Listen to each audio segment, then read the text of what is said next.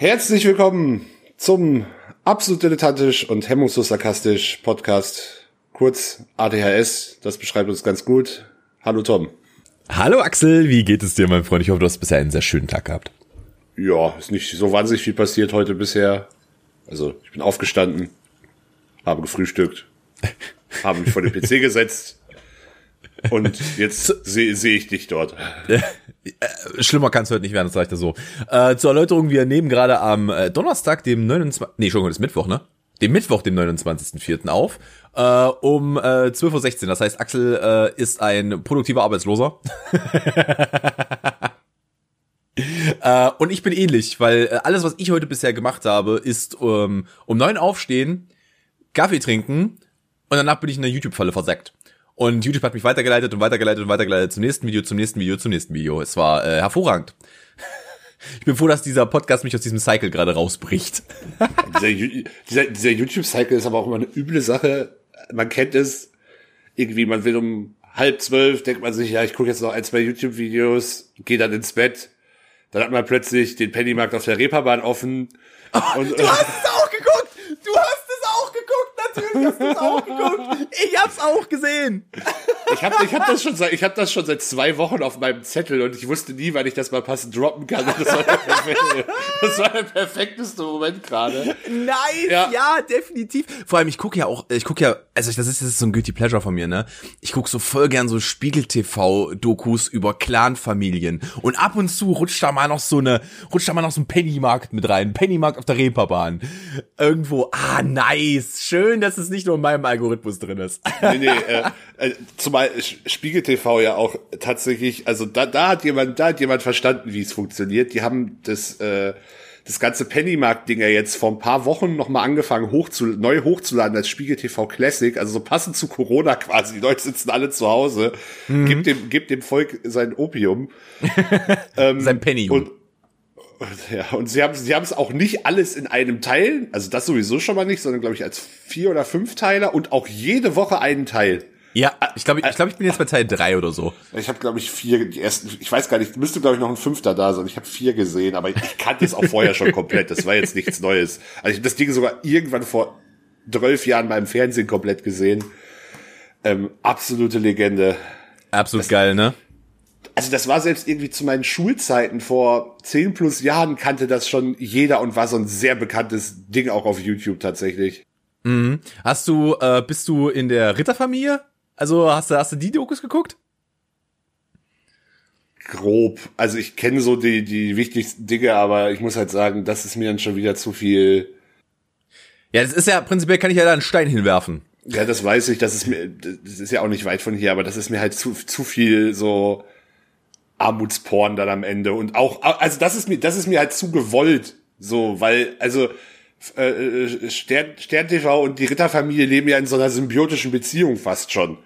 Mhm. Also, also, wer der Parasit ist, kann man sich jetzt drüber streiten, aber Ah, weiß ja, ich nicht. Beide, beide. Da, da kommt jetzt nicht wirklich eine, irgendeine Seite gut bei weg. Also nee, ganz im Ernst. Stimmt. Will ich ganz ehrlich sagen. Ähm, ich muss halt sagen, das hat mich irgendwie nie, also klar, man kann sich selbst bei dieser äh, bei dieser Pennymark-Doku auch drüber immer drüber streiten. Und es wird auch Leute geben, die sagen, man soll so ein Elend und Leute, die mal alkoholkrank sind und so, sowas muss man nicht äh, so breit treten. Aber da also da ist das halt wirklich, glaube ich, ein Realitätsausschnitt, der, der noch ne, also oder ein Ausschnitt, der noch näher an der Realität dran ist, während ich bei Familie Ritter ähm, da ist mittlerweile so eine Medienblase drumherum, wo ich, wo ich nicht weiß, was, was bedingt da jeweils das andere. Also berichten die Medien über die Aktion oder werden, finden gewisse Aktionen statt, weil die Medien darüber berichten?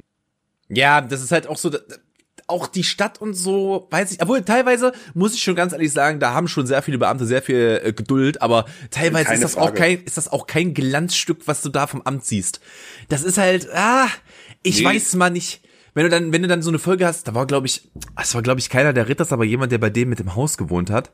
Und da war irgendwie, keine Ahnung, der Betreuer. Haus. Ja. Der, der, der äh, Betreuer bei einem Gehbehinderten, glaube ich, seit, keine Ahnung, einem Monat nicht da oder sowas, weil er nicht in das Haus will, wo ich mir halt auch so denke, Digga, falscher Job dann. Also ohne Scheiß. Ja. Also ich bin ja, also dazu muss man wissen, ich bin in einer Familie ähm, aufgewachsen, wo ein gewisser Prozentsatz äh, in der Pflege ist, ähm, beziehungsweise in der Betreuung auch von physisch und geistig Eingeschränkten, mein Papa zum Beispiel. Ähm, und nee, das geht nicht. Also, mein Dad hat mich damals gefragt, ob ich nicht mal Interesse daran hätte, da das vielleicht auch auszuprobieren. Und ich habe halt schnell gemerkt, okay, ich bin nicht, ich kann mich emotional diesen Schicksal nicht dauerhaft aussetzen, so dass ich in dem Bereich arbeiten könnte. Sagen wir es mal so. Ich habe gemerkt, das nimmt mich zu sehr mit als Person. Ähm, und deswegen äh, habe ich das dann auch, habe ich diese diesen Karrierezweig dann auch nicht verfolgt in irgendeiner Form. Ja, das äh, kann ich sehr gut nachvollziehen. Das wäre absolut auch nichts für mich. Um aber zum eigentlichen Thema zurückzukommen. Also dieses, also zum einen ja, dann äh, immer diese Armutsdokus, aber das eigentliche Thema war ja äh, YouTube und ja, man guckt, man guckt, man guckt, man guckt. Es war halb, halb zwölf, man wollte ins Bett und dann plötzlich guckt man, weiß ich nicht, äh, oh, ich weiß gerade, mir fällt gerade kein ganz abstruses Beispiel ein, aber irgendwelche ganz komischen, Do entweder irgendwelche komischen Kriegsdokus oder sehr abstruse Musik. Oder, oh, jetzt, jetzt, jetzt war so ein Highlight-Reel der besten Musikvideos aus 1997. da, da, da, kann ich, da kann ich mich doch noch mal, da kann ich mich doch noch mal jung fühlen, so. Also, es, es wird nicht besser und dann auf einmal so, oh, Mensch, das wird ja hell. Das ist aber, das ist aber jetzt äh, unpraktisch. Ich, da, da musste ich übrigens die Tage an dich denken. Ich hatte das vor ein paar Tagen auch mal abends nach, äh, nachdem ich gestreamt habe und noch so ein bisschen zum Runterkommen habe ich halt YouTube laufen lassen und ich bin aufgewacht am nächsten Morgen zu DJ Fails Echt? Großartig, ganz großes Tennis, ganz großes Tennis. Wie heißt denn der amerikanische DJ mit diesen äh, mit asiatischen Wurzeln, der auch relativ Steve, groß Steve ist? Steve Aoki meinst du? Ja, genau, Steve Aoki. Und ich bin dazu aufgewacht, wie Steve Aoki sich den Kopf anhaut, weil er auf einer äh, vor seinem DJ-Pult hat er halt so ein so ein so ein, so ein Trampolin aufgebaut. Und dann ist er da drauf gesprungen. ich kann, kenn und, das, glaube ich. Und er haut sich so massiv den Schädel an. Oh Gott! Oder wozu ich letztens auch, ähm, aber da bin ich, ähm, da lag ich morgens im Bett und hab, ähm, ich weiß nicht, ob dir Imgur ein Begriff ist. Imgur ist äh, Imgur ist eine Image-Sharer-Plattform. Es ist sowas wie Ach 9gag nur in geil. Ja, okay, ja, ja. kenne ich. Genau.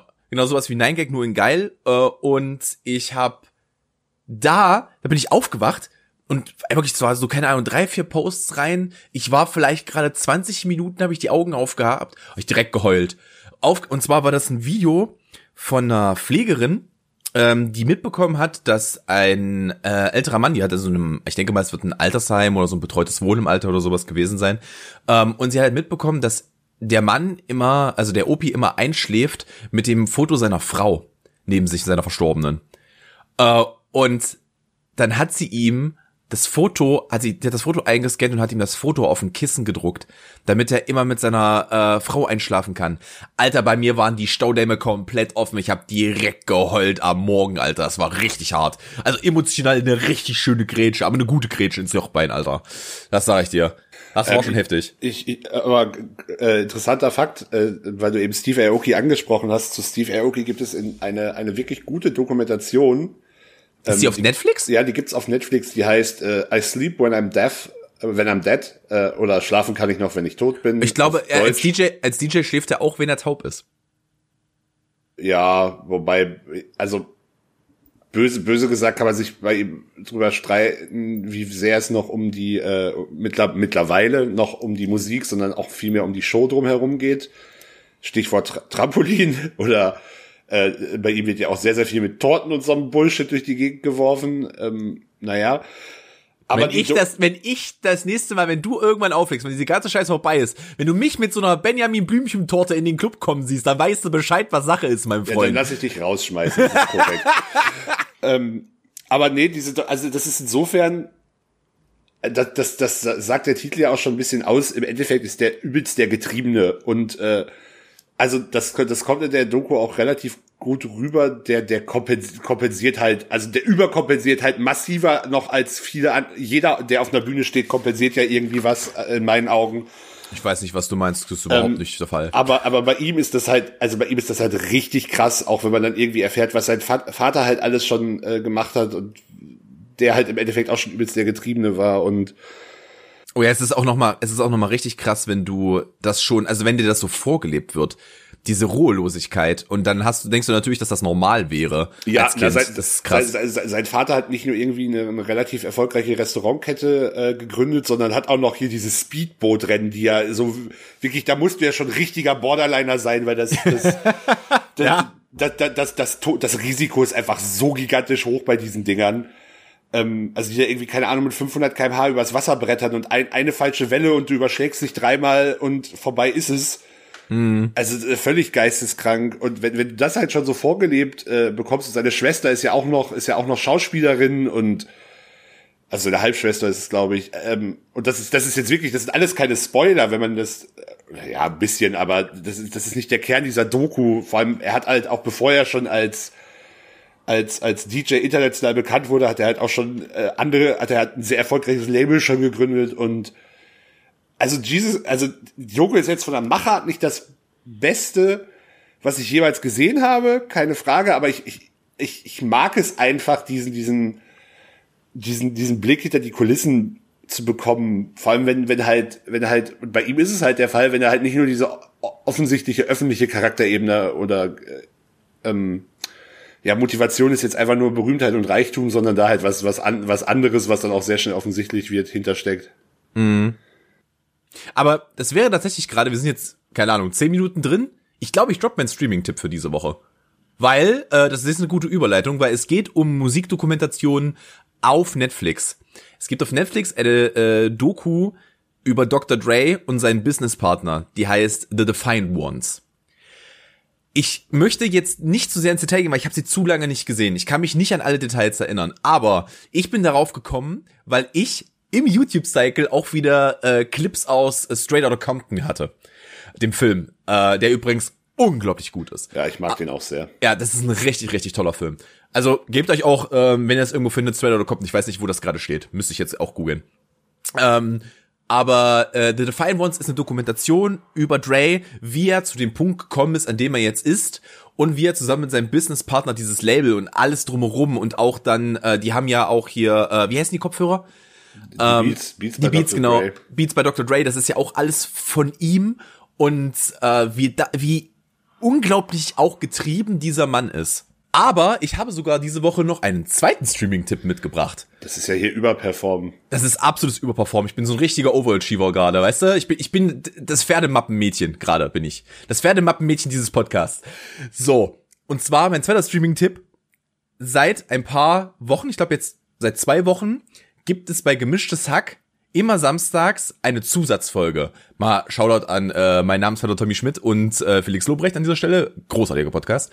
Ähm, und zwar war diese Woche, also jeden Samstag haben die fünf schnelle Fragen an und dann haben sie sich einen Promi eingeladen. In der ersten Woche war es Mighty.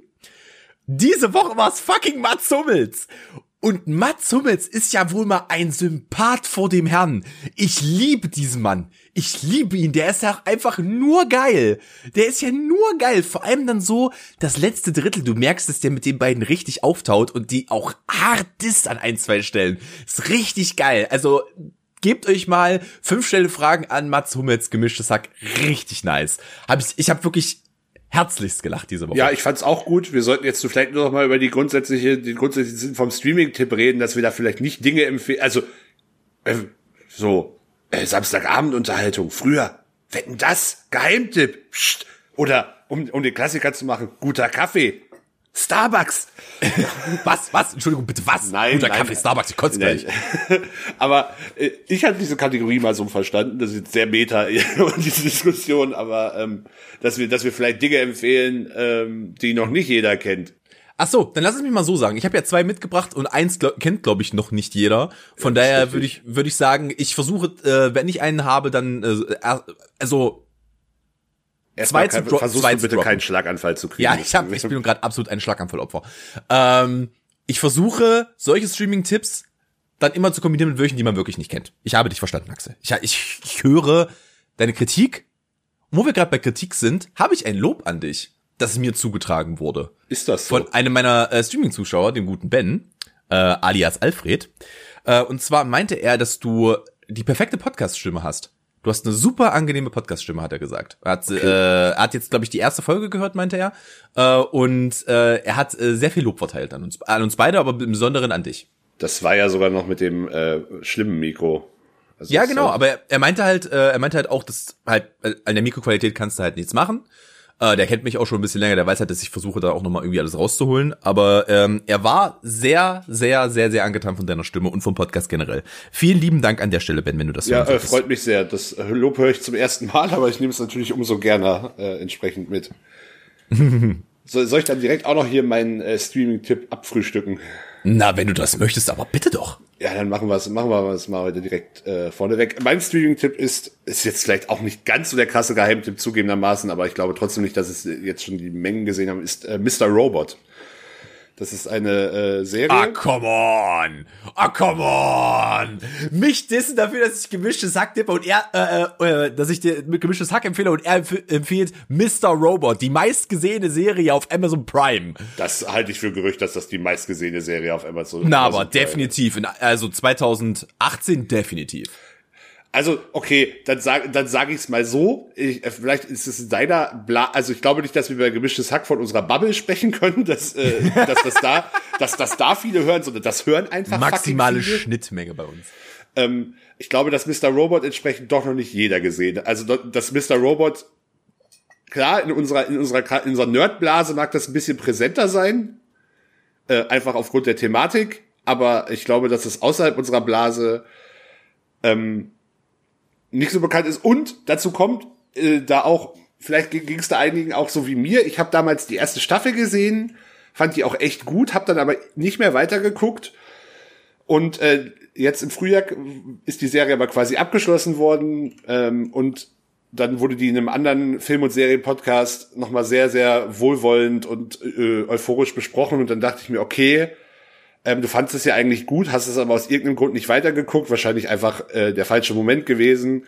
Und hab's jetzt noch mal angefangen und habe jetzt also hab die erste Staffel auch noch mal komplett geguckt, was auch gut war, weil äh, ich wusste definitiv nicht mehr alle Details und habe jetzt die zweite Staffel durch und holy fucking shit. Also hast du's wie weit hast du's gesehen? Ich habe die erste Staffel gesehen. Ja, guck, da sind wir nämlich, das sind wir ja genau das Problem, was ich auch angesprochen habe, dass viele wahrscheinlich die erste Staffel gesehen haben, aber dann nicht mehr unbedingt weitergeguckt haben.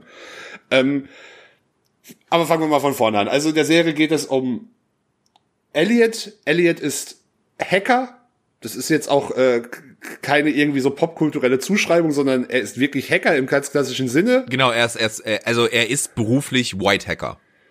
Genau, er soll halt Sicherheitslücken finden. Genau. Ähm, aber auf die technischen Aspekte will ich jetzt hier auch gar nicht äh, so überbrodelnd eingehen. Es ist nur im Vergleich zu vielen anderen Hacker-IT-Sachen äh, äh, schon deutlich, deutlich näher an der Realität dargestellt. Ähm, als, als es an vielen anderen Stellen ist. Ähm, genau. Also auch, auch die, die, die, der Ethos, der da teilweise dahinter steckt, beziehungsweise auch die technische Seite einfach. Und ähm, ja, da, da ist dann vielleicht das Klischee bisschen da. Elliot hat es halt eher nicht so mit Sozialkompetenz, hat auch definitiv eine, eine äh, psychische Störung, ähm, äh, eine Persönlichkeitsstörung. Die will ich jetzt aber hier. Also, schluckt Unmengen an Medikamenten, dabei schluckt Unmengen an Medikamenten. Und ähm, ja, er, er gerät dann quasi an eine, an eine Hackergruppe und daraus entspinnt sich halt eine Geschichte. Es ist relativ schwierig, äh, viel über diese Serie zu erzählen, ohne schon zu spoilern, finde ich. Ja. Was, also, was, was ich aber neben, neben der wirklich, also in meinen Augen ist die Story auch wirklich gut und hat auch ähm, immer wieder so ein bisschen aktuelle Anknüpfungspunkte, auch zur Finanzkrise zum Beispiel. Mhm. Was ich aber vor allem an dieser Serie echt überragend finde, ist die Inszenierung. Zum einen, oh, Elliot ja. wird halt gespielt von Remy Malek, den die meisten wahrscheinlich als äh, Freddie Mercury, Mercury aus äh, Bohemian Rhapsody kennt. Für die Rolle hat er ja auch einen Oscar bekommen und er spielt einfach, er ist so ein unfassbar guter Schauspieler, vor allem in dieser wirklich, ähm, also es gibt einfache Dinge, als jemanden zu spielen, der eine Persönlichkeitsstörung hat. Weil du spielst ja im Endeffekt nicht nur einen, er muss nicht nur einen Charakter, er muss mehrere Charaktere spielen gleichzeitig. Mhm. Das ist halt, das ist eine extreme Herausforderung und aber auch die ganze Inszenierung. Die Serie ist sehr gut geschrieben.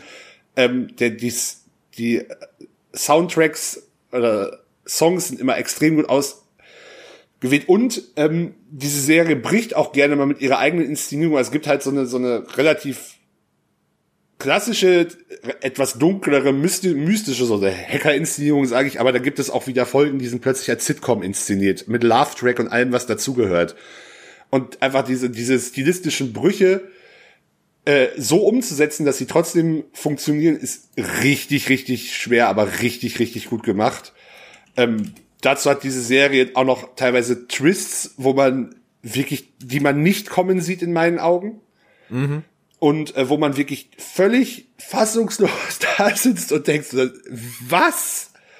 Also, das habe ich lange auch nicht mehr so erlebt, dass ich, dass ich Wendungen, also wenn man es dann, wenn man es dann gesehen hat, denkt man sich natürlich, das ergibt jetzt plötzlich alles Sinn, aber man sieht es teilweise nicht kommen. Und äh, also wirklich absolute Empfehlung. Gibt es alle vier Staffeln auf Amazon Prime. Ich habe jetzt, wie gesagt, auch erst die ersten zwei gesehen.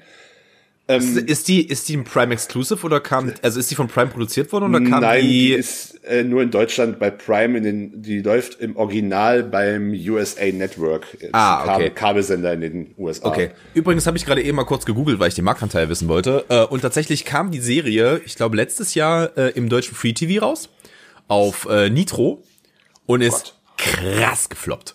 Ja, aber gut, das war bei, das war bei, äh, das war bei House of Cards zum Beispiel ja auch schon so. Hm. House of Cards hat im Free TV auch nicht funktioniert. Ja, und äh, drehen wir das Ganze mal um. Äh, der größte Coup, der Netflix Europa in den letzten Jahren gelungen ist, für ein Apple und ein Ei irgendwo dazugeschmissen, Haus des Geldes bekommen. Weil das äh, eigentlich schon abgesetzt war nach der ersten Staffel. Weil das einfach keine Quoten hatte in Spanien, wo es rauskam. Also muss ich zugeben, habe ich bis, äh, also steht auch weit oben auf meiner Watchlist, aber habe ich tatsächlich bis heute mhm. auch nicht gesehen. Habe ich tatsächlich auch bloß die erste Staffel gesehen. Äh, müsste ich auch mal weiter gucken. Äh, hat mir bis dahin ganz gut gefallen, muss ich ehrlich gestehen. Kann den Hype noch nicht ganz nachvollziehen, soll aber wohl besser werden ab, äh, ab dem Zeitpunkt, wo Netflix die Produktion übernommen hat. Also die erste Staffel ist halt ist halt noch aus im spanischen Fern äh, fürs spanische Fernsehen, glaube ich, produziert worden. Und ab der zweiten Staffel ist Netflix dann äh, komplett involviert. Äh, und so wie ich das mitbekommen habe, sollen die Staffeln dann wohl auch noch besser werden. Ähm, ich fand ich fand sie auf jeden Fall nicht schlecht. Es hat mich jetzt aber noch nicht so gehypt, dass ich weiter gucken wollte. Übrigens, der Grund, warum ich Mr. Robot damals nicht weitergeguckt habe, ist die Tatsache, dass ich Mr. Robot geguckt habe, als nur die erste Staffel draußen war. Das heißt, ich habe dann bei der zweiten einfach nicht weitergemacht. Ja, das war auch so, ich, bei mir war auch, ich habe das auch relativ nah am Release geguckt, die erste Staffel. Mhm. Und also ich habe von der zweiten Staffel dann, glaube ich, die erste, erste Folge dann gesehen, als die dann nach einem Jahr rauskam, war in dem Moment, aber ich, mir fehlte einfach das, ähm, ja, das Feuer vielleicht so ein bisschen in dem Moment. Also ich war nicht angefixt genug, um jetzt direkt wieder weiter zu gucken. Mhm. Das ist aber generell sowas, das ich mittlerweile festgestellt habe und ähm, da, da geht's, äh, bin ich definitiv nicht mit alleine, weil ich das auch aus anderen Podcasts schon kenne, diese Erzählung oder von anderen Leuten, die sehr viel Filme und Serien gucken. Ähm, bei Serien, wir sind mittlerweile so dran gewöhnt, dass alles immer verfügbar ist, dass es echt, äh, also dieses dann plötzlich wieder ein Jahr auf die nächste Staffel warten, wenn es nicht wirklich was ist, was einen super, super anfixt, kann echt anstrengend sein. Und man überlegt sich dann bei manchen Serien echt lieber so, ja, äh, okay, ich warte vielleicht lieber, bis da mehr oder sogar alle Staffeln raus sind, um es dann mhm. am Stück gucken zu können, um diese Pausen einfach nicht zu haben. So, ich brauche so, ja, so, ich brauche meinen Stoff. Ich kann jetzt nicht. Ja, definitiv, weiß exakt, was du meinst. Ähm, übrigens, äh, kurze Frage, war das bei Mr. Robot nicht auch so, dass da pro Woche eine Folge kam?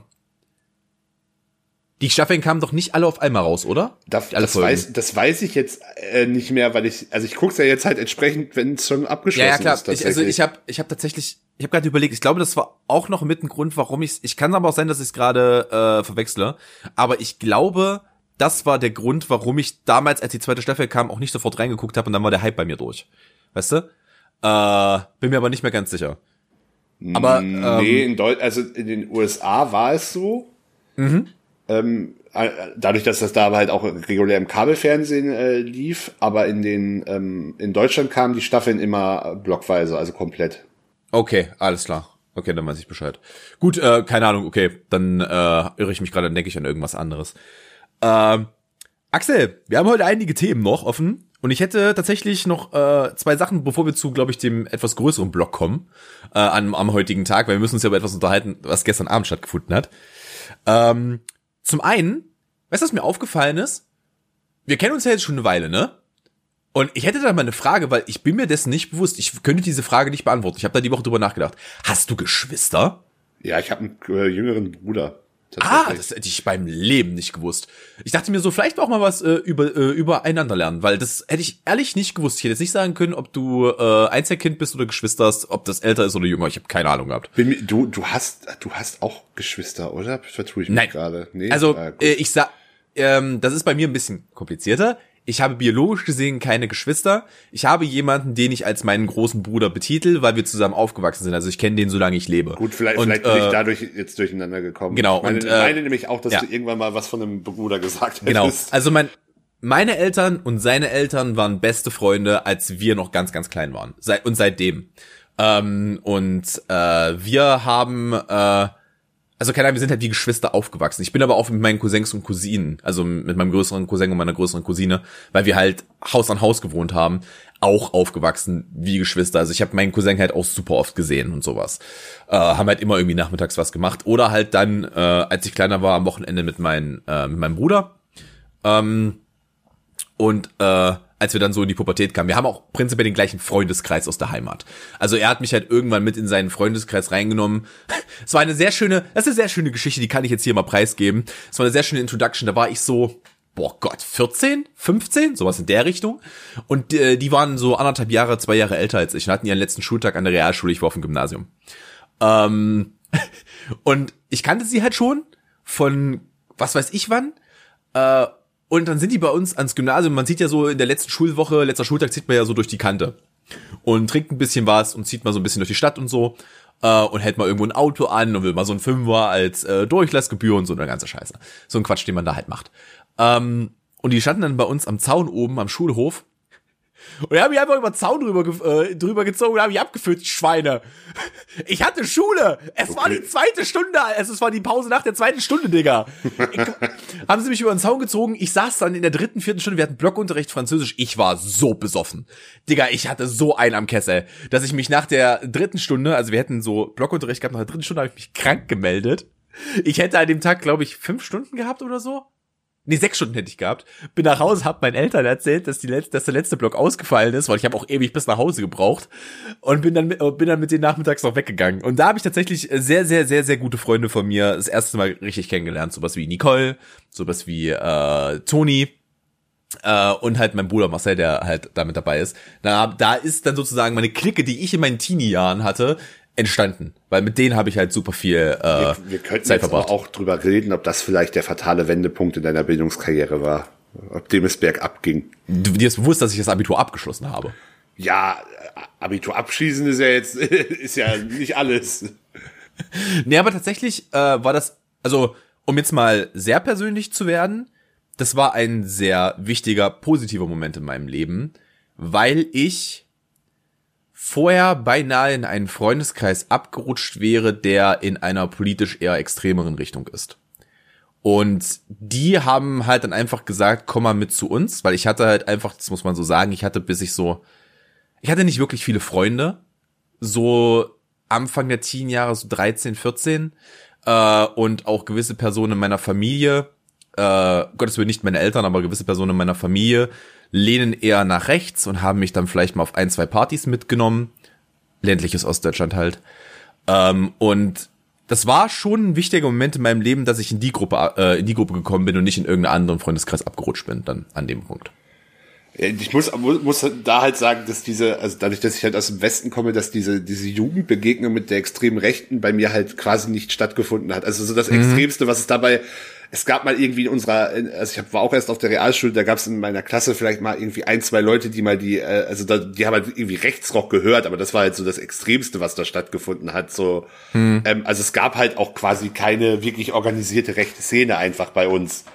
Hm. Bei uns, bei uns gab es nur, also es gab eine ganz kleine linke Szene im Ort, es gab eine riesengroße rechte Szene im Ort und es gab, äh, und du konntest halt so ich sag mal so, wenn du nirgendwo dazugehört hast, warst du wahrscheinlich jemand, deren Migrationshintergrund irgendwo Ostblock war. Also irgendwas so Polen, Tschechien, Ukraine, Russland, Sowjetunion, sowas in der Richtung. Dann kamst du irgendwo aus der Ecke. Da hatten wir, also ich spreche ja auch ein paar Sätze Russisch und das liegt darin, dass wir einfach mit super vielen ähm, russischsprachigen Familien im Haus gelebt haben. Also wir waren, wir waren eigentlich so eine schöne, ein schönes Multikulti-Haus, wenn man das so möchte. Und die waren immer alle super lieb zu mir, weil ich auch glücklicherweise so erzogen bin, dass ich immer relativ freundlich zu denen war. Äh, und äh, mit denen hat man immer gut gequatscht, aber es hat halt, wir hatten halt auch eine, also sozusagen so einen großen Ostblock-Block bei uns in der Stadt. Ähm, die sich auch oftmals genug mit den äh, Nazis gekeilt haben. Also von daher ich bin recht froh, dass ich dann auf meine Freunde getroffen habe und die mich dann sozusagen ein wenig davon weggeholt haben. Also ja, ich, hab, ich. ich war da jetzt, ich war da jetzt nicht tief in der Szene drin oder so, aber das hätte passieren können durch das Umfeld, was ich vorher hatte.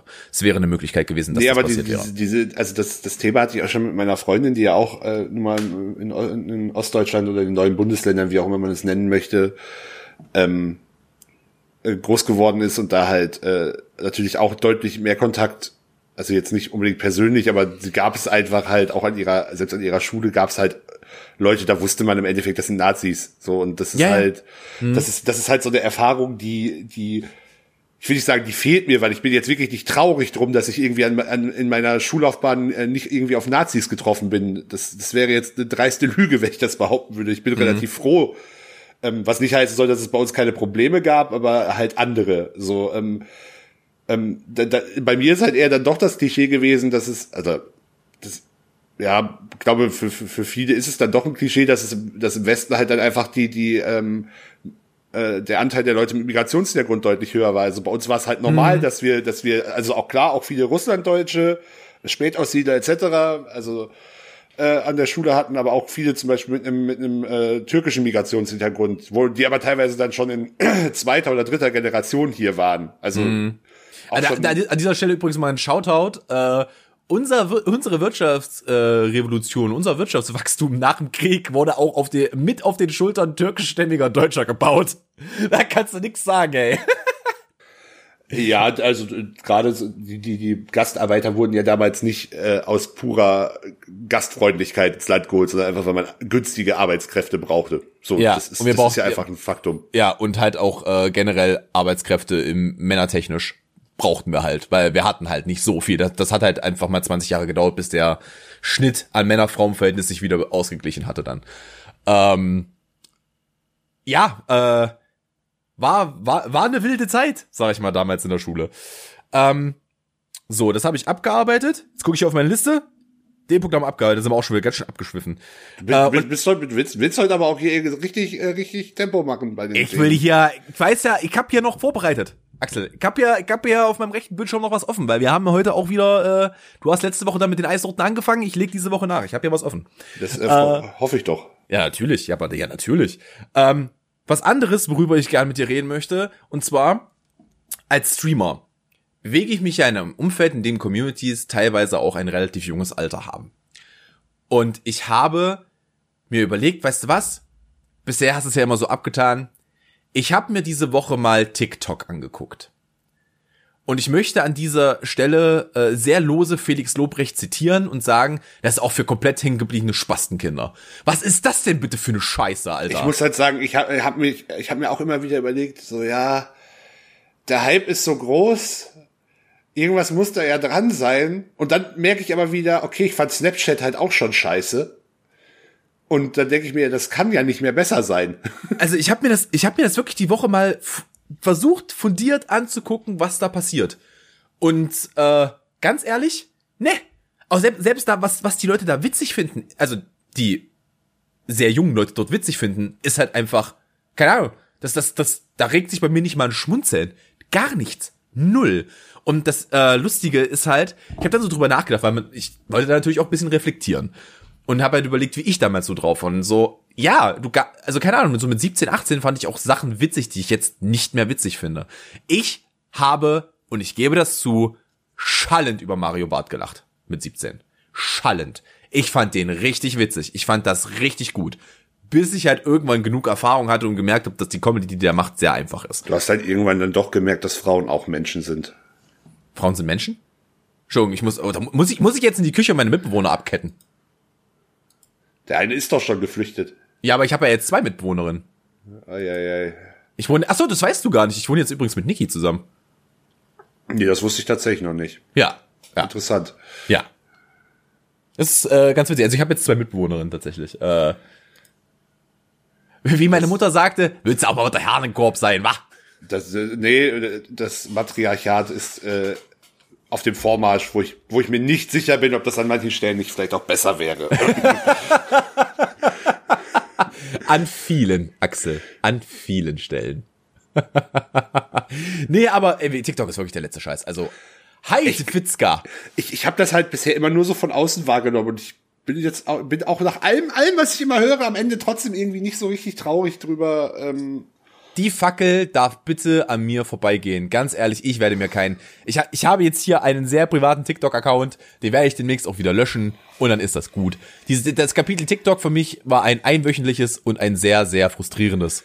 Also, also um es mal, um's mal doof zu sagen, ich krieg's schon nicht mal hin, Instagram in einer, in einer Frequenz zu bespielen, wie ich es vielleicht aufgrund meiner, meiner beruflichen äh, Dinge auch müsste. Und äh, bei Twitter bin ich weiterhin nur sehr passiver Nutzer. Also bevor ich mir da jetzt noch, noch, noch so ein, noch so ein äh, Klotz ans Bein binde, den ich irgendwie versuche zu benutzen, das wird nix. Also das, das, ist, das ist von vornherein zum Scheitern verurteilt und frustriert mich. Also wie gesagt, ich habe Snapchat damals schon nicht verstanden. So was, was Das habe ich komplett gepasst. Ich war super früh bei Instagram, aber wirklich super früh. Ich glaube, mein Profil ist von 2011.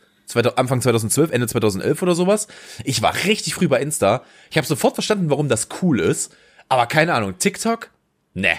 Ja, Instagram Snapchat? verstehe nee. ich auch. Also ich habe auch, also Snapchat habe ich, ich habe Snapchat vom Funktionsprinzip schon verstanden. Das war jetzt nicht das Thema, aber. Ja, ja, definitiv. Aber seitdem es Stories auf Instagram gibt, finde ich es einfach überflüssig. Ja, das ist seitdem ja auch quasi überflüssig, außer wenn sich irgendwie, also keine Ahnung, ich habe das Gefühl, äh, Snapchat wird nur noch von irgendwelchen Leuten benutzt, um sich da irgendwelche äh, eher privaten Bilder hin und her zu schicken, die mhm. dann weil die, also diese automatische Löschfunktion halt da noch das Angenehme ist, aber ansonsten, I don't get it.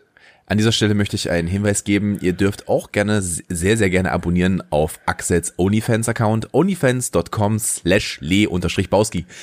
Du bist ein schlechter Mensch. Du bist wirklich ein schlechter Mensch. Wusstest du, dass es verboten ist, OnlyFans auf Twitch zu bewerben?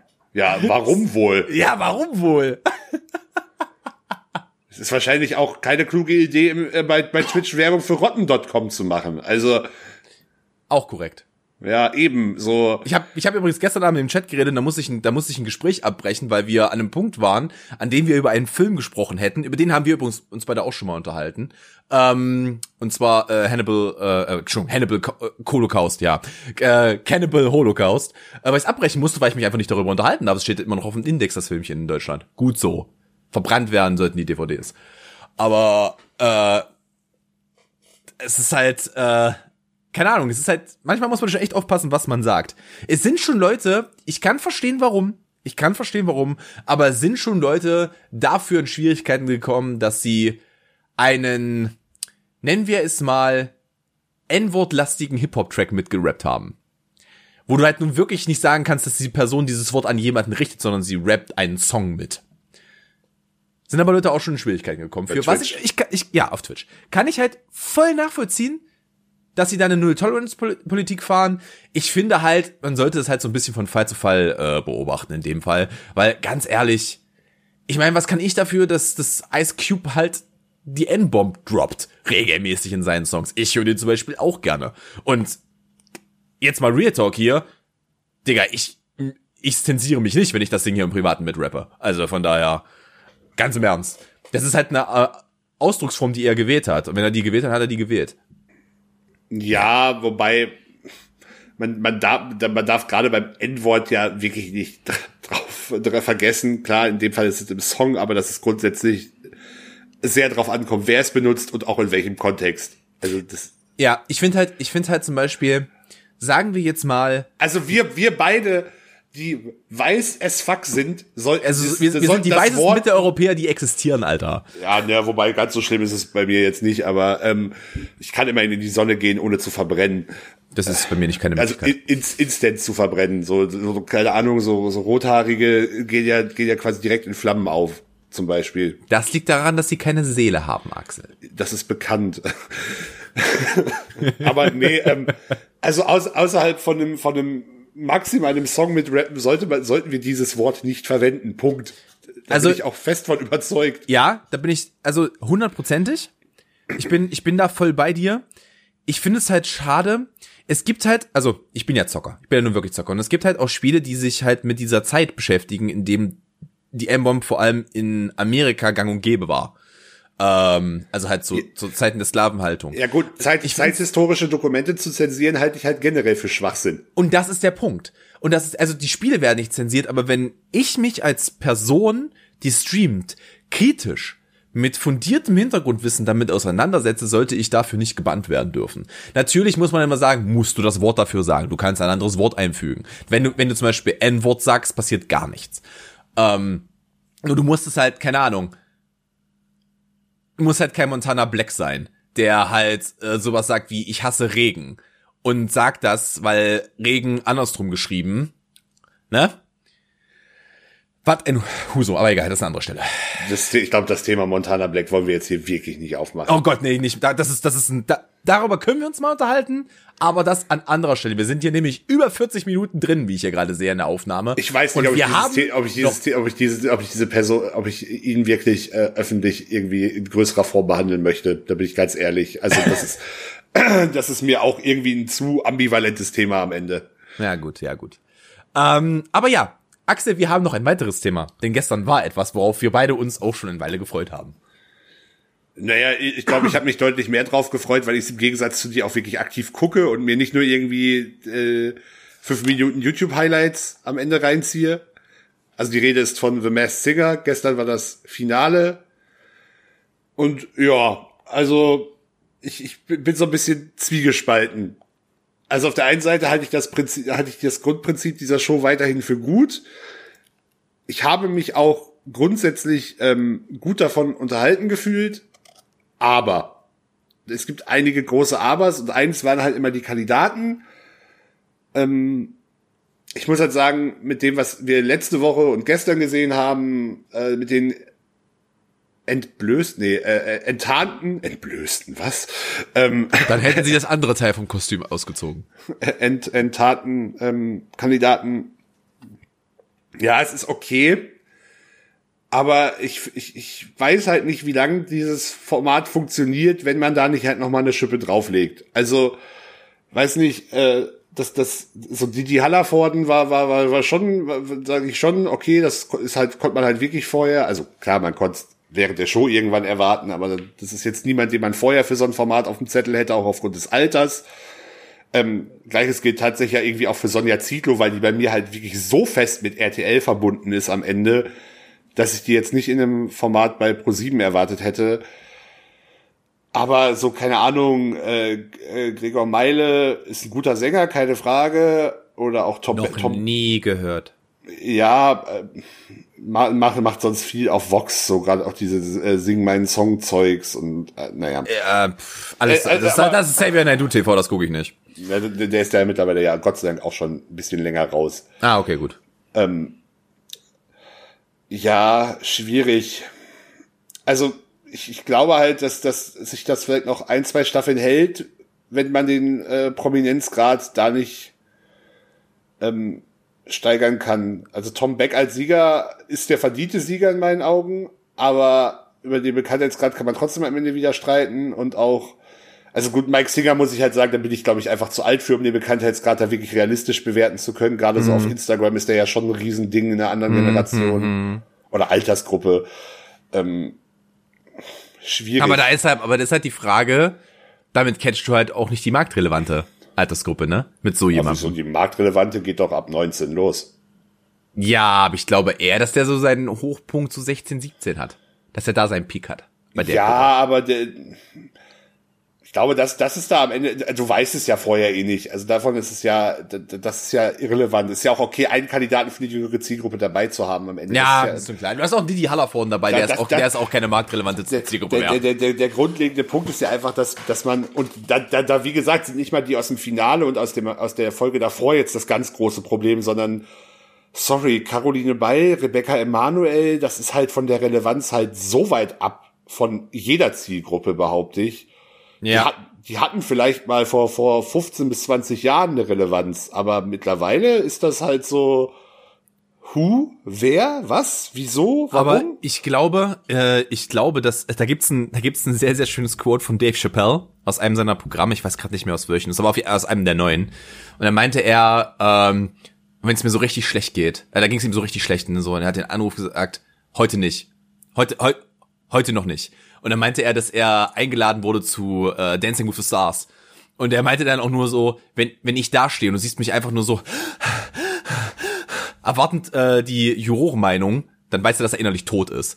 Und ich glaube, das ist bei vielen im Kopf drin, dass wenn die angerufen werden für sowas, da gehen die nicht hin.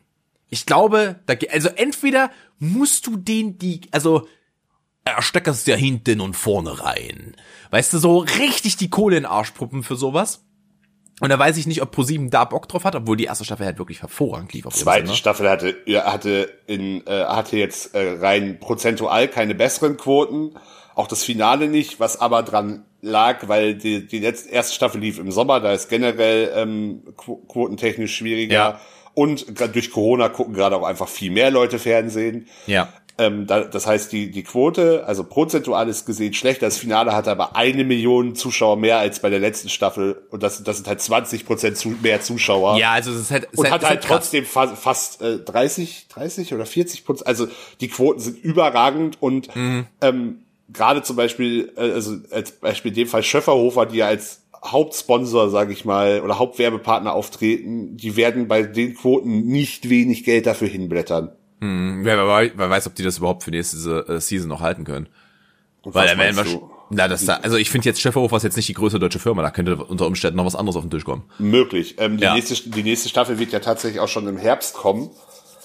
Ähm, was zum einen damit zu tun hat, dass sie halt sagen, ja, wir wollen äh, wieder, wir wollen das halt wieder mit Zuschauern machen. Mhm. Ähm, und die Quoten sind halt gut. Zum anderen muss man halt sagen, in anderen Ländern wie zum Beispiel äh, den USA oder Großbritannien ist es halt ganz üblich, dass äh, so große Shows äh, zweimal pro Jahr laufen. Da läuft zum Beispiel auch sowas wie ähm, äh, äh hier äh, Pop, The Voice? Pop Idol, The Voice oder so, sowas läuft, ja. läuft da halt in zwei Staffeln pro Jahr. ist ganz normal. Also ah, ich finde das schwierig. Ich glaube, dass der deutsche Markt da ganz schnell übersäuert möglich. Aber das ist ja die generelle Frage, wie man dieses, dieses Konzept reiten kann. Und ähm, also es ist ja nicht nur das Problem, dass also das, der Unterschied zu anderen Ländern ist halt auch, in Deutschland läuft das halt, Deutschland ist das einzige Land, das diese Show konsequent live produziert. Mhm. Was, was per se von der, ich von der Idee ja gar nicht unsympathisch finde. Ja, finde find ähm, ich gut, ähm, vor allem, weil du halt live auch, da hast du halt auch wirklich menschliche Momente. Und ich finde übrigens, Jetzt mal ein Shoutout an Matthias Optenhöfel. Ich finde, dass der ein ziemlich guter Moderator ist. Ich fand den immer cool. Ich fand den auch cool, als er bei, ähm, als er wieder in seinen Sport-VT gegangen ist, als er bei den Öffentlich-Rechtlichen war. Ich mag Matthias Optenhöfel. Das ist ein guter Mann. Die, gestern die Eröffnungsnummer hätte er nicht unbedingt mitsingen müssen, aber. Aber die habe ich, die habe ich nicht gesehen. Das habe ich nicht gesehen. Aber ey, kleine Missteps. Ich finde, dass der sehr gut ist. Also als Moderator Matthias, ist der gut. Ja. Das, das ist überhaupt nicht das Problem. Ja. Ähm, aber ich muss halt sagen, und da mit der Kritik bin ich auch nicht alleine. Ähm, in anderen Ländern wird das, wird das dann halt so als, als klassische 60 bis 90 Minuten Show abgehandelt. Gegebenenfalls auch nicht jede Woche mit allen Kandidaten. Und hier wird das halt über mehrere Wochen jeweils drei Stunden, gerne drei Stunden plus. Ja. Und äh, ich, also ich, ich, ich finde die Sendung tendenziell zu lang. Aber das ist halt, das ist halt ein Pro-7-Problem. Nee, das ist ein deutsches Problem. Ja, ist, ja, auch das, aber es ist vor allem auch ein ProSieben-Problem seit den Raab-Zeiten mit den Late-Night-Shows. Weil Stefan Raab hat gesagt, ich nehme mir die Zeit, die ich brauche. Und es gab Schlag den Raab-Folgen, Alter, die waren fünf Stunden lang. Das ja, war, Schlag, das Schlag, war den Ra Schlag den Raab war aber kein wöchentliches Format. Das ist halt der, das ist halt der entscheidende Unterschied. Ja, es war, Augen. aber na gut, nee, nee, warte mal. Es lief aber schon, also dafür lief aber Schlag den Raab konsequent über das ganze Jahr verteilt, halt nur mit mehr Abstand dazwischen. Ja, einmal pro Monat. Einmal pro Monat, also bei der großen Samstagabendshow, die einmal im Monat ist, finde ich eine Länge von drei Stunden oder länger auch wenig oder vier plus in dem mhm. Fall eher. Ja, gut, du musst auch, aber halt mal rechnen, also ja, schlag den, ja, ich meine aber Raab generell. Raab hatte halt einfach so viel Anteil mit so langen Shows, dass sie sich halt einfach keine Sorgen machen mussten für eine Abendgestaltung. Dadurch, dass Joko und Klaas jetzt weniger machen, Übrigens. Ja, die, die übernehmen den Sendeplatz am nächster Woche. Von äh, übrigens ganz, ganz, ganz, ganz merkwürdig, ja. Warum ist denn das dienstags? Warum kommt eine Joko und Klaas Show an einem Dienstagabend? Was ist Dienstagabend auf einmal jetzt hier der quotenstarke Abend? Na, Dienstag hat sich irgendwie bei ProSieben scheinbar als äh, Showslot etabliert. Ha. Merkwürdig, also ich, merkwürdig, weil ich gestern mir, die Werbung mir, gesehen mir, habe. mir persönlich kommt es entgegen, weil ich unter der Woche eher Zeit für sowas habe als samstags abends, wo ich Ja, du bist halt jemand, der am Wochenende arbeitet, ja. Ähm, vielleicht verändern sich die Seh erleben wir aber auch einfach, wie sich da Sehgewohnheiten ändern. Das ist, ist ja auch ein normaler Prozess. Ja, stimmt. Der, der Anteil an Menschen in der relevanten Zielgruppe ist ja jetzt auch einfach höher, die einen anderen, also die nicht diesen klassischen Tagesablauf haben. Äh, die dann auch vielleicht mal an einem Dienst, also keine Ahnung, an einem Mittwoch frei haben oder sowas. Oder an einem Mittwoch spät raus. Also was, was ich insofern auch da in der, in der Hinsicht sehr, sehr lobend fand, dass ProSieben bei dieser Staffel ja wirklich konsequent weggegangen ist von allen Televotings, mit denen sie ja theoretisch sogar Geld verdienen. Mhm ähm, und gesagt haben, nö, wir machen das jetzt nur noch über unsere App. Klar, die hat natürlich auch bessere Abrufzahlen, kann man da auch mehr mit Werbung verdienen und die ist in, in, in App-Charts höher platziert. Ähm, aber es ist halt, du zahlst halt nichts dafür, um abzustimmen. Und das finde ich halt, mhm. ist, ist, ist, halt, ist, ist halt der richtige Schritt. Das ja, alles halt in der App auszulassen. Ja, halt, ja. es, halt, es ist halt nur konsequent.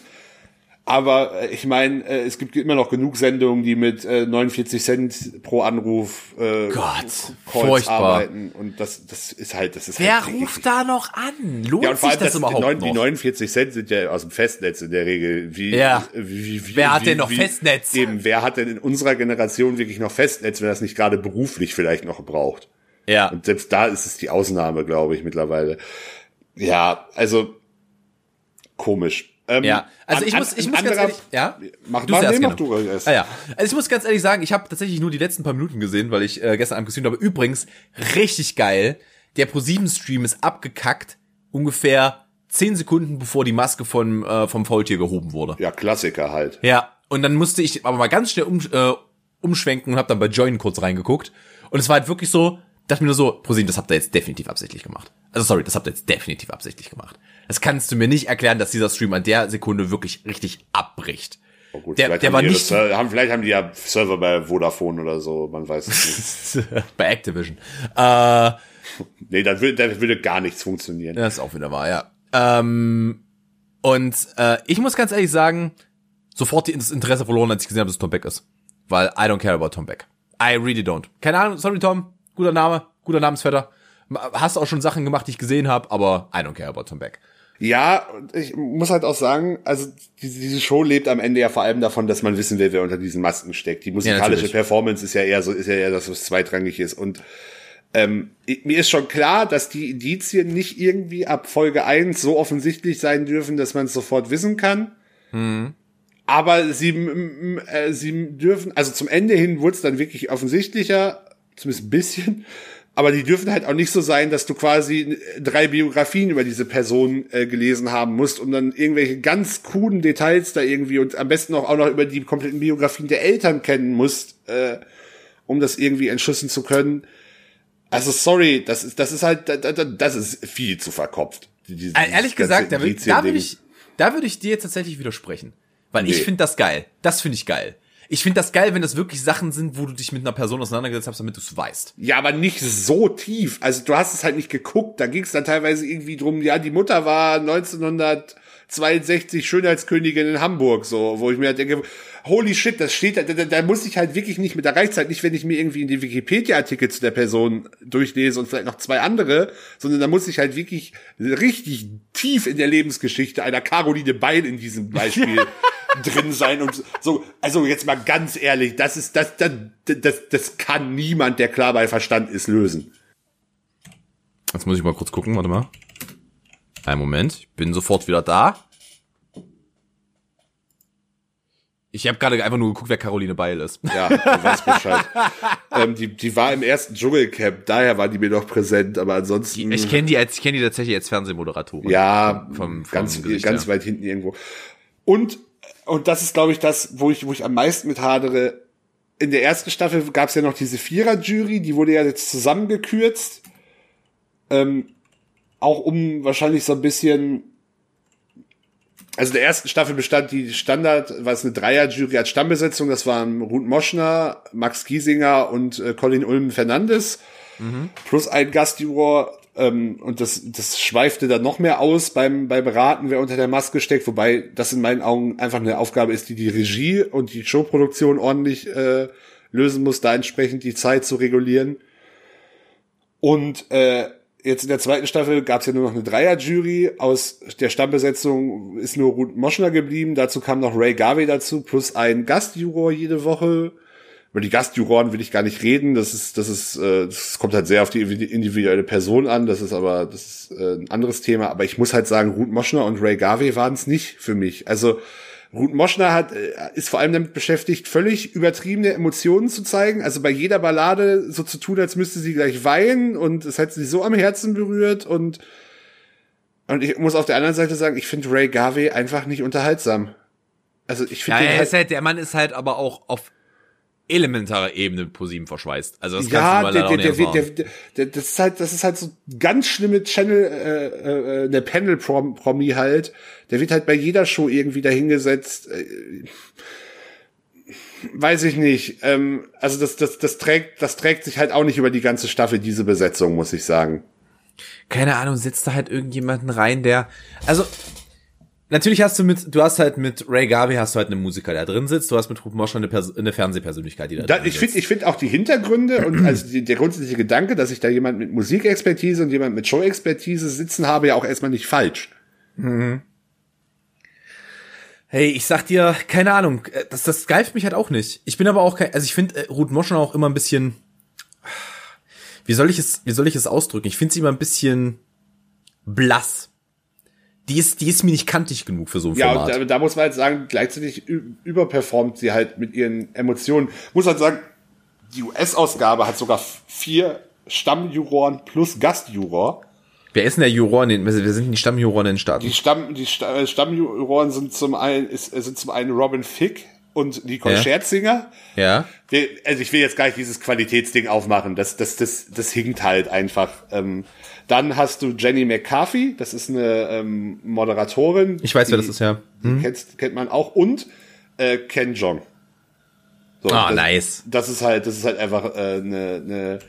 Und dann hast du halt noch Gastjuroren ähm, über, also der, der, der aktuellen Staffel waren es, also die hast du tatsächlich nicht in jeder Folge, aber da waren es zum Beispiel Jamie Foxx, Jason Biggs, T-Pain, Will Arnett, Joel McHale, Sharon Osbourne auch. Interessant. Ja, jetzt weiß ich auch, woher ich Jenny McCarthy kenne. Das ist, das ist die, das ist die alte mit dem Anti-Vaccine-Scheiß. Äh, Anti, äh, ja. ja, okay. Und ja, äh, es ist, ich weiß, keine Ahnung. Mehr Kohle. Ich sage mehr Kohle. Es kann doch nicht sein, es kann, also nur wirklich. Mehr Relevanz kriegst du im deutschen Fernsehen momentan nicht. Steck dir mehr Kohle in den Arsch. Also, da müssen halt, da müssen halt die Rohren an den Tisch, da muss es halt funktionieren. Da muss halt, keine Ahnung, großer deutscher Musiker sitzt da, keine Ahnung, der mit richtig Relevanz. Äh, ja, Mir, ist, das ist ja, halt das ja, Problem. Wen ja, haben wir ich, da? ich merke, ich merke gerade selber die Lücke in, mein, in meinem Konzept. Äh, setzt da halt, keine Ahnung, setzt da Matthias Optenhöfel in, äh, Matthias Optenhöfel, Matthias Schweighöfer in die Jury. Matthias Schweighöfer oder Elias Mbarek. Ich, ich, ich, ich, ich sehe Matthias Schweighöfer eher als Kandidaten, weil der ja auch Musik macht, aber äh, ja, von mir, ich, von mir ist auch so, mir ist es ja wurscht. Aber ich sag, ich habe ja schon vor ein paar Folgen habe ich ja schon gesagt, äh, Matthias Schweighöfer. Du kriegst ja auch einen Till Schweiger in so ein Kostüm gesteckt, wenn du dem genug Ja, aber Till Schweiger, also Till, sorry, Till Schweiger, da können wir, da, da sind wir dann auch wieder, da sind wir schon wieder kurz vor Xavier Naidoo. Ja, mittlerweile leider, ja, ich hab's mitbekommen. Also ich war nie ein großer Freund von ihm, aber ich hab's, ich hab's mitbekommen. Ja. ja. Aber keine Ahnung, ja, dann halt äh, Elias Mbarek. Wie heißt denn die andere aus ähm, Türkisch für Anfänger? Caroline Herfurth? Ja, genau, die packst du da mit rein. Da fragst du hier eine Sibyl Kikeli an. Sibyl Kikeli, wir haben doch deutsche Stars. Ja, aber das ist der Schauspieler. Die Frage ist, wer, wer ist, wer ist denn Du bräuch, am Ende sind wir wieder ein Punkt. Du bräuchtest eigentlich einen Stefan Raab in dieser Jury. Ja, bitte. Setz Stefan, bitte. Stefan, ja, Stefan, wenn du das, Stefan, wenn du das hörst, das ist mein offener Brief an dich. Stefan, das deutsche Fernsehen benötigt dich wieder. Ich weiß, es war hart in den letzten Jahren, in denen du da warst. Ich weiß zwar nicht immer geil und ich weiß, du hast mittlerweile auch deine Anteile an, äh, wie hieß die Firma? Wie heißt deine Firma? Brainpool. Du hast auch deine Anteile an Brainpool verkauft. Aber du hast die Zeit. Ich weiß es. Und ich weiß, es juckt dir auch irgendwo wieder in den Fingern. Bitte. Das deutsche Unterhaltungsfernsehen braucht dich wieder. Komm zurück. Bitte. Danke. Ich hab dich lieb. Ja, das, aber wir, sind, wir sind ja am Kernproblem irgendwie angekommen. Wir, wir finden gleichzeitig vieles an der Besetzung nicht optimal, sowohl Kandidaten wie Jury, aber uns, es fällt uns dann gleichzeitig auch wieder schwer, ähm, die passenden Alternativen zu finden. So, keine Ahnung, klar, Joko und Glas würden, das, würden die Jury wahrscheinlich auch unterhaltsamer machen, aber die sind halt so omnipräsent auf Pro7, dass ich eigentlich sogar ganz froh bin, dass die nicht auch noch in dieser Sendung ja, ist tatsächlich auftauchen. Wahr. Es ist halt tatsächlich wahr. Ich, also wenn, dann würde ich eher so ein, so ein Joko da drin sehen. Muss ich ehrlich gestehen, weil Klaas hat, glaube ich, genug zu tun mit Late Night Berlin und allem. Wobei Klaas wiederum die größere Musikexpertise hat, aber. Ja, stimmt, ja, ja das ist auch wieder wahr, ja. Das ist richtig. Aber äh, ich weiß halt nicht, die müssen es jetzt auch nicht sein. Wen haben wir denn noch so? Ich kenne mich halt im deutschen Fernsehen nicht aus. Das ist halt das Problem. Ich könnte jetzt nicht sagen, wer ein großer upcoming Moderator im deutschen Fernsehen ist. Keine Ahnung. Weißt du, wen du reinsetzen kannst? Die ist zwar auch relativ omnipräsent, aber Paulina Roginski. Nein. Warum sitzen die nicht Palina in der Jury? Geht, ich finde Paulina auch nicht, also äh, setz, setz, setz dich mal mit Paulinas Social Media Accounts äh, auseinander und wenn sie dann ihre, äh, sie hatte, ich weiß nicht, ob sie die immer noch hat, aber sie hatte mal bei Instagram IGTV eine Astro-Show. I don't judge people for that. Äh, ich war schon mit Personen in einer Beziehung, die auch an Horoskope und so eine Scheiße geglaubt haben. Solange du mich damit versuchst, nicht zu bekehren, okay, tu, was du für richtig hältst. Ich weiß, dass du Unrecht hast. Ich weiß es. Wenn du das in deinem Leben brauchst, tu es. Ja, solange man damit anderen Menschen nicht schadet, ist das klar, ist das immer eine, eine andere Geschichte, aber schwierig. Also steigert das Ansehen von Personen bei mir jetzt nicht. Kann ich nachvollziehen. Kann ich nachvollziehen. Ähm, Axel, wir sind bei über einer Stunde. Ich würde ja. gerne äh, die. Wir müssen, wir müssen hier dringend noch was ranken, glaube ich. Wir müssen, glaube ich, noch ganz dringend was ranken. Und zwar äh, habe ich äh, diese Woche uns ausgesucht, weil wir haben ja gesagt, es muss ja nicht immer irgendwas zu essen sein. Wir hatten ja in der ersten Woche, glaube ich, Gewürze, dann ich hatten wir das, Eis. Ich habe ich hab dieses Format als völlig offen tituliert, also. Ja.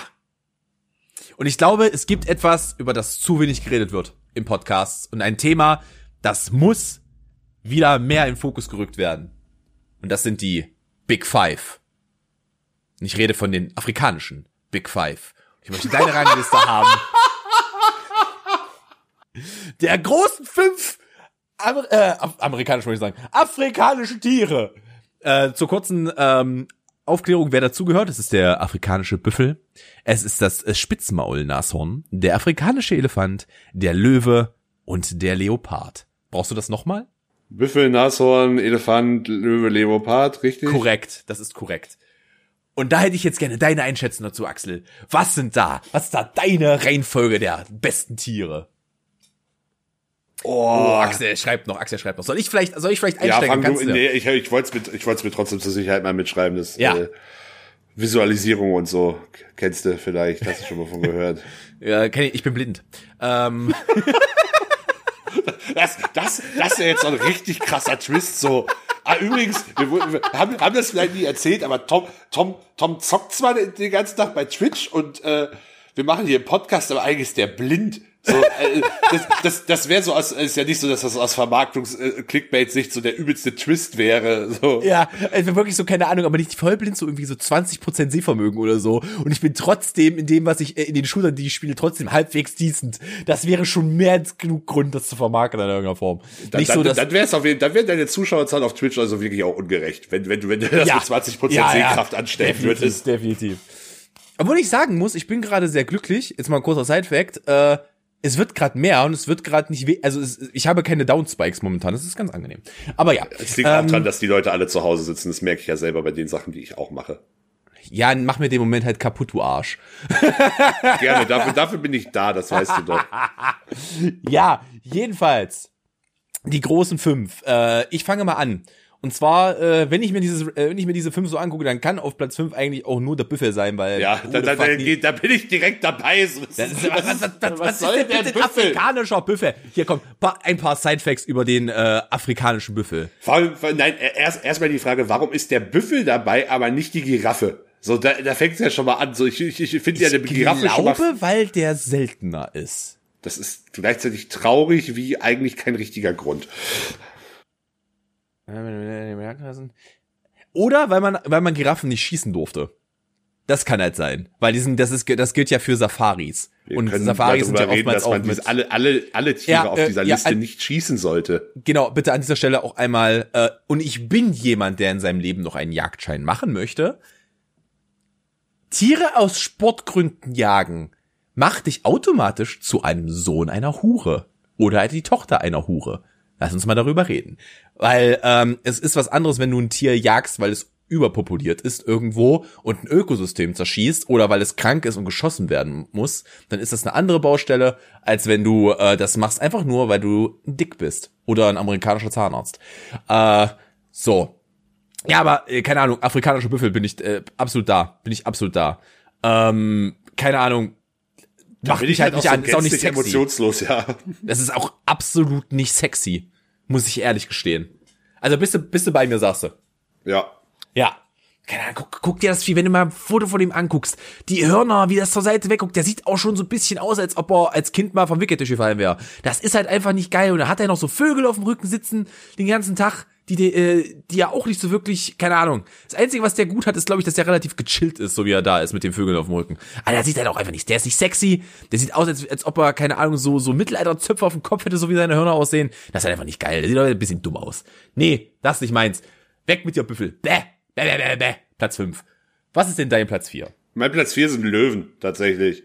Uh, da haben wir Und da, da, da muss ich, muss ich aber auch sagen, das ist ein bisschen schwierig. Das äh, müsste man eigentlich, also eigentlich müsste man es streng genommen in weibliche und männliche Löwen unterteilen. Ja, da bin ich übrigens bei dir. Weil, ja. weil männliche Löwen sind halt so maximal nutzlose Viecher, wenn man ehrlich ist. ja, außer, außer rumliegen und bumsen.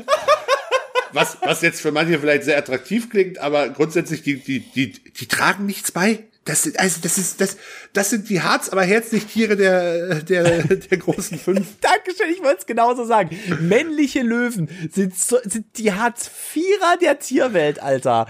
Vor allem, die jagen ja nicht mal. Das machen die nee, Weibchen. Die jagen nicht. Die Weibchen jagen nicht, ziehen die Kinder groß, die halten die Gruppe beisammen, so, das das, also, ganz, ganz, ganz äh, überkommendes Rollenbild bei Löwen, das geht nicht. Ja, ich muss aber ehrlich sagen, ich bin da nicht bei Löwe. Ich bin bei Platz 4 bei Leopard und ich erkläre dir warum. Leoparden sind der Grund, warum meine Augen dieser Schande ausgesetzt sind, wenn ich irgendwann mal, wenn es wieder geht, in die Stadt gehe und es wärmer wird und da irgend so eine mit einem mit eher so einer Muffinform als Körperbau so eine Leopardenleggings anhat, wo okay, ich mir ja. auch so denke, ja, aber kann, was kann der Leopard dafür, dass, für diese Geschmacksverirrung? Ja, es ist mir egal. Er ist die grundlegendes, er ist ein grundlegendes Problem von seiner Musterung her. Ich meine, es wäre ja schön, wenn diese Musterung auch im Urban Jungle, der Wortwitz, auch im Urban Jungle funktionieren würde und ich die Alten dann nicht mehr sehen würde. Nee, bäh. Aber Leopard an sich ist eigentlich ein cooles Tier. Ich bin da ganz ehrlich. Aber nee, das kann, das kann, das nehme ich ihm übel. Das nehme ich ihm da übel. Da komme ich nicht ran. Da, ach, nee. Gar nicht meins. Nee, nee, nee, nee, nee. Ähm, tatsächlich ist bei mir dann der Löwe auf Platz drei. Der wäre nämlich auch in meiner Begründung höher eingerankt, wenn es die männlichen Löwen nicht geben würde. Ja, die sind bei mir so genauso. Weil ich muss ganz ehrlich sagen, so ein weiblicher Löwe ist schon was richtig Cooles. So ein weiblicher Löwe ist was richtig Nices. Da kannst du nix sagen. Die jagen, die äh, kümmern sich um die Kinder. Das ist halt eigentlich so das Spiegelbild unserer Gesellschaft, oder? Da wird, da, bei Lö in der Löwengesellschaft wird uns ein extremer Spiegel vorgehalten, wie es nicht sein sollte. Äh, die so, äh, das soziale Geflecht liegt auf den Schultern des weiblichen äh, Löwens, sag ich mal so. Und der männliche liegt auch bloß da und äh, lässt sich den ganzen Tag am Wanz kraulen. Furchtbar. Furchtbar, furchtbar, furchtbar. Es gibt übrigens, kurzer Side-Fact, habe ich letztens, äh, wir haben ja am Anfang über Joe Rogan geredet. Haben wir am Anfang über Joe Rogan? Ja, ja im, Vor Vorbesprechung. Vorgespräch haben wir, Im Vorgespräch haben wir über Joe Rogan geredet. Es gibt ähm, im Joe Rogan Podcast eine hervorragende Folge, wo sie sich ein Bild angucken von einem Löwen, der äh, einen, keine Ahnung, mehrstündigen Kampf mit einem, äh, glaube ich, afrikanischen Büffel hatte. Äh, und du siehst halt einfach nur absolut das Leere in seinen Augen. Er ist auch dran gestorben an dem Kampf. Er ist dann am Ende verendet. Aber Alter, du siehst einfach nur, dass der gerade richtig traumatische Erlebnisse hinter sich hatte. Man kann es ja mal googeln, äh, Joe Rogan, äh, Lion, äh, Fight oder, oder sowas wie äh, in der Richtung. Man wird schon finden. Er hat aber relativ viel zu zu so äh, Wildtieren und sowas. Macht er relativ viel in der Richtung. Ähm, ja, nee, da ist bei mir der Löwe. Was ist denn auf deinem dritten Platz? Auf meinem dritten Platz äh, ist, ist der Elefant. Tatsächlich. Aber und also ich finde Elefanten schon ziemlich beeindruckend, muss ich sagen. Eigentlich auch ganz cool. Aber ich fand die anderen zwei Tiere halt dann doch irgendwie äh, beeindruckender. Also ich kann, kann ich hab, kann jetzt beim Elefanten nicht mal richtig was Schlechtes sagen. Ja, bin ich, da bin ich übrigens bei dir. Mein, der Elefant ist nämlich auch mein Platz zwei. Aber da muss man auch unterscheiden, es ist gut, dass es der afrikanische Elefant ist, weil es gibt ja noch die indischen Elefanten. Und die indischen Elefanten sehen halt aus wie der kleine retarded Bruder vom afrikanischen Elefanten. Die sind kleiner, die Hörner sind nicht so beeindruckend, die Ohren sind viel kleiner was einfach nur absolut deplatziert aussieht. Der sieht halt wirklich so aus wie, keine Ahnung. Kennst du, kennst du Major Payne, den Film? Nee, auf Kriegsfuß, er heißt, glaube ich, im Deutschen auf Kriegsfuß mit Major Payne. Und es gibt in der, äh, in, da geht es um einen, ähm, das ist ein, ein Comedy-Film, da geht es um jemanden, der aus dem Militär auf eine Militärakademie kommt und da halt so eine Gruppe von Misfits ausbilden muss. Sehr vereinfacht gesagt. Und es okay. gibt einen in dieser Gruppe dieser Jungs, der ist halt einfach, der sieht halt einfach aus wie ein indischer Elefant. Das ist ein kleiner roter Junge mit Segelohren. Der sieht halt exakt aus wie ein indischer Elefant. Es ist furchtbar. Es ist wirklich furchtbar. Und es ist halt einfach nur, er sieht halt ein bisschen, naja, naja. Da ist der Gamepool nicht gnädig gewesen, sag ich mal. Was sind dein Platz zwei? Äh, mein Platz zwei ist dann der Leopard. Ah, okay, okay, okay. Ich bin auf die Begründung gespannt. Äh, also erstmal fängt schon daran, dass nach diesem Tier ein fucking Panzer benannt wurde. also das, wer kann das sonst? Also gut, es gibt auch bei, es gibt glaube ich auch einen Büffel bei der Bundeswehr. Das ist glaube ich, also die, die, die, die, deutsche Bundeswehr hat ja generell äh, den Trend, sein, seine, äh, seine Fahrzeuge nach Tieren zu benennen. Ist also korrekt. Land, Landfahrzeuge. Ist auch vielleicht besser, als wenn wir so die, äh, keine Ahnung, unsere, unsere der, der nautische Tiger. nee, keine Ahnung, so See, Seelöwe 1. Walross 3, Walross 3 an Seelöwe 1. oder, oder keine Ahnung, so der, der, der, der, der, der neue Bundeswehr-Kampfjet Fischreier.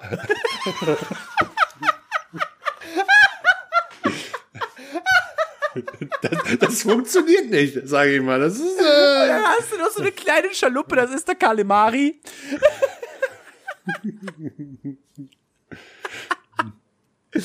ah, herrlich. Tafelschreier.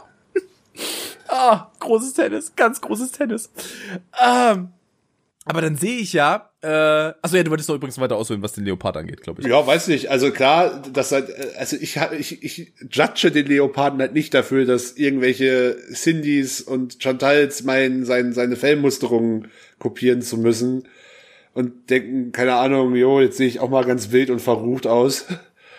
Tut ihr übrigens in, nicht. Tut ihr absolut gar nicht. Es ist, in, es ist in und ich, ich muss auch sagen, ich mag dieses, das ist ja, das, das gibt's ja, manchmal siehst du ja auch so Hipster-Mädels, die das dann irgendwie in ihren Look einbauen, so ironisch gebrochen, hallo. Lass es, ist, das ist es nicht, das ist es nicht. Äh, Leo, Leopard, also wirklich, Leo muss da abschaffen, aber mal sowas von dringend. Aber ganz, ganz dringend. Aber ich merke übrigens, wir haben die gleiche Nummer eins. Ja, das ist ja. Das ich dachte, das war auch nie eine Frage, Frage, oder? Das ist überhaupt keine Frage. Das Spitzmaul Nashorn, das ist ein Killermann. Alter, Nashorn, das sind Killer. solche Bettessviecher, das ist unglaublich. Ah, die sind auch einfach mit dem Horn Mitte, die sehen halt ein bisschen aus wie ein Dino, Alter. Die sehen halt aus wie so ein, wie so ein bisschen wie so ein Triceratops. Und das ist halt einfach geil, Mann. Das ist halt einfach nice. Vor allem können die halt auch fucking schnell rennen, wenn sie wollen. Ja, warte mal, lass und, und dann, dann, das, das ist dann wiederum literally, als würde ein Panzer auf dich zukommen. Ja, definitiv. Dabei sind sie äh, einzelgängerisch und leben in Territorien von bis zu 40 Quadratkilometern Größe. Und wenn du 40 Quadratkilometer Größe äh, unter dir hast, dann weißt du auch Bescheid. Da kannst du auch regeln. Das ist so, den rufst du an, wenn es hart auf hart kommt. Weißt du, den, den, den rufst du an, wenn es nachts um drei richtig knallt. Da rufst du deinen Nashornkumpel an. Da rufst du deinen Nashornkumpel an und der regelt das Problem. Der kommt einfach rein, der sagt nichts, der guckt jemanden böse an, nimmt dem die Kippe und den Drink aus der Hand, zieht zweimal kräftig, schnippt die Kippe weg und nimmt die Frau von dem Alten auch noch mit. Das ist, das ist ein Nashornkumpel, sag ich dir. So einen brauchst du in deinem Leben. Ah, herrlich. Nashorn ist ein badass Motherfucker. Richtig nice. Ich sehe gerade übrigens, sie haben ja sogar zwei Hörner, also sind wirklich ein Triceratops. Hm. Moment, hat ein Triceratops drei Hörner gehabt? Der ja. Name gibt das gerade irgendwie her. Irre ich mich gerade? Nee, ich glaube nicht. Okay, gut. Alles klar. Glück gehabt. Oh. Ich gucke mir gerade hier so ein Bild, äh, Bild von dem Schädel an, wo die Hörner dran sind. Das sieht absolut nice aus, Digga. Das ist richtig geil. Aber die sind ja. auch ultra also, bedroht. In komplett Mittelafrika ja, ist die Population das ist echt auch eine üble Geschichte. Ja. Äh, also generell, das ist auch sowas. Ähm, ich will, will da jetzt ja nicht diese, diese, keine Ahnung, meine, meine kulturelle Perspektive irgendwie wieder über die anderer stellen, aber sorry, also ich, ich da, da, also ich finde, dass wir da schon irgendwie auch gegenüber irgendwie Südostasien mal irgendwie ein bisschen strenger sein müssen, dass, dass so, ihr müsst nicht jedes seltene Tier zu traditioneller Medizin verarbeiten oder, äh, keine Ahnung, zu Potenzmitteln das ist dann irgendwie doch eher so 17. Jahrhundert, Freunde. Weißt du, was da mein Argument ist? Dafür mein, oder dagegen? Also, das mit, mit in deiner, äh, mit, äh, es stimmt mit ein in deiner äh, Meinung dazu. Okay. Wir erlauben ja auch niemanden, Kannibalismus aufrechtzuerhalten, weil sie denken, das würde die Stärke ihrer Krieger erhöhen, ein menschliches Herz von einem getöteten Gegner zu behalten.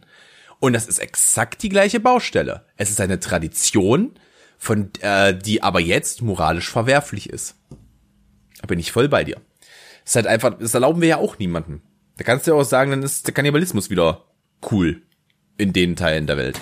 Obwohl es übrigens tatsächlich, es gibt keinen rein kannibalistischen Stamm. Das nee, sind immer das, Ritu das sind immer Ritualmorde, beziehungsweise Ritualopferungen gewesen. Da, da, da kein, wiederum, gibt da wiederum gibt es ja. dann, ist es, ist dann wieder diese eurozentrische Perspektive, dass man ja. da halt die anderen noch mehr als Wilde darstellen wollte. Genau. Viel mehr das es, Problem. Genau. Es gibt, es gibt auf der Welt keinen, äh, keinen bewiesenen Völkerstamm, der Menschenfleisch als Hauptnahrungsprodukt in ihrer Ernährung hatte. Die existieren nicht. Es gibt Stämme, die Kannibalismus hatten, dann war das aber immer eine Form von ritueller Kannibalismus, nie ja, eine Form von Ritual, Nahrungsergänzung. Ritual, Ritualmord, Opferung hm. oder halt die Gegner. Mhm, mhm, mhm. Ja. Aber damit hätten wir auch diese Rangliste hinter uns gebracht. Axel, ganz ehrlich, wir sind bei einer Stunde 20 auf meiner Uhr. Ich glaube, es ist auch mal genug für einen Freitag. Oder für einen Mittwoch ja. in unserem Fall, aber für einen Freitag, wenn die Hörer das hören. Hast du denn, also ich übergebe dir gerne, also ich verabschiede mich jetzt schon mal. Ich bedanke mich dafür, dass ihr äh, dabei gewesen seid, dass ihr fleißig zugehört habt. Wie immer der Hinweis am Ende, folgt uns auf Social Media. Ihr findet Axel auf Instagram und Twitter und auch auf Twitch unter Lebowski. Auf Twitch glaube ich Le-Bauski. Äh, und mich findet ihr auf Twitter, auf Instagram, äh, nicht auf TikTok. äh, und auf äh, Twitch ähm, unter twitch.tv slash madheadtom. Dankeschön, bitteschön, ich hab euch lieb. Axel hat das letzte Wort. Äh, ja, und dann habe ich noch mal, habe ich mal wieder einen Appell. Nur weil jetzt alle Masken tragen und ich muss halt sagen, das klappt, das klappt äh, generell ziemlich gut. Also ich habe tatsächlich das Gefühl, dass sich 95 Prozent der Leute wirklich auch dran halten, vor allem im ÖPNV und im Handel. Aber das Ganze bringt nur was, wenn ihr, wenn wir uns trotzdem alle weiter an die Abstandspflicht halten. Das heißt, bitte hört trotzdem wieder, ihr müsst trotzdem nicht wieder damit anfangen, mir mit eurem Einkaufswagen schon in die Hacken zu fahren oder in der Schlange euch quasi so hinter mich zu stellen, dass ich euren Atem schon im Nacken spüren kann. Das war auch vorher schon scheiße. So, also, ich will nicht, dass das als Freifahrtschein benutzt wird. Versteht, warum wir Masken tragen. Das ist eine Ergänzung und kein Ersatz für den ganzen anderen Müll. Danke. Tschüss. Macht's gut.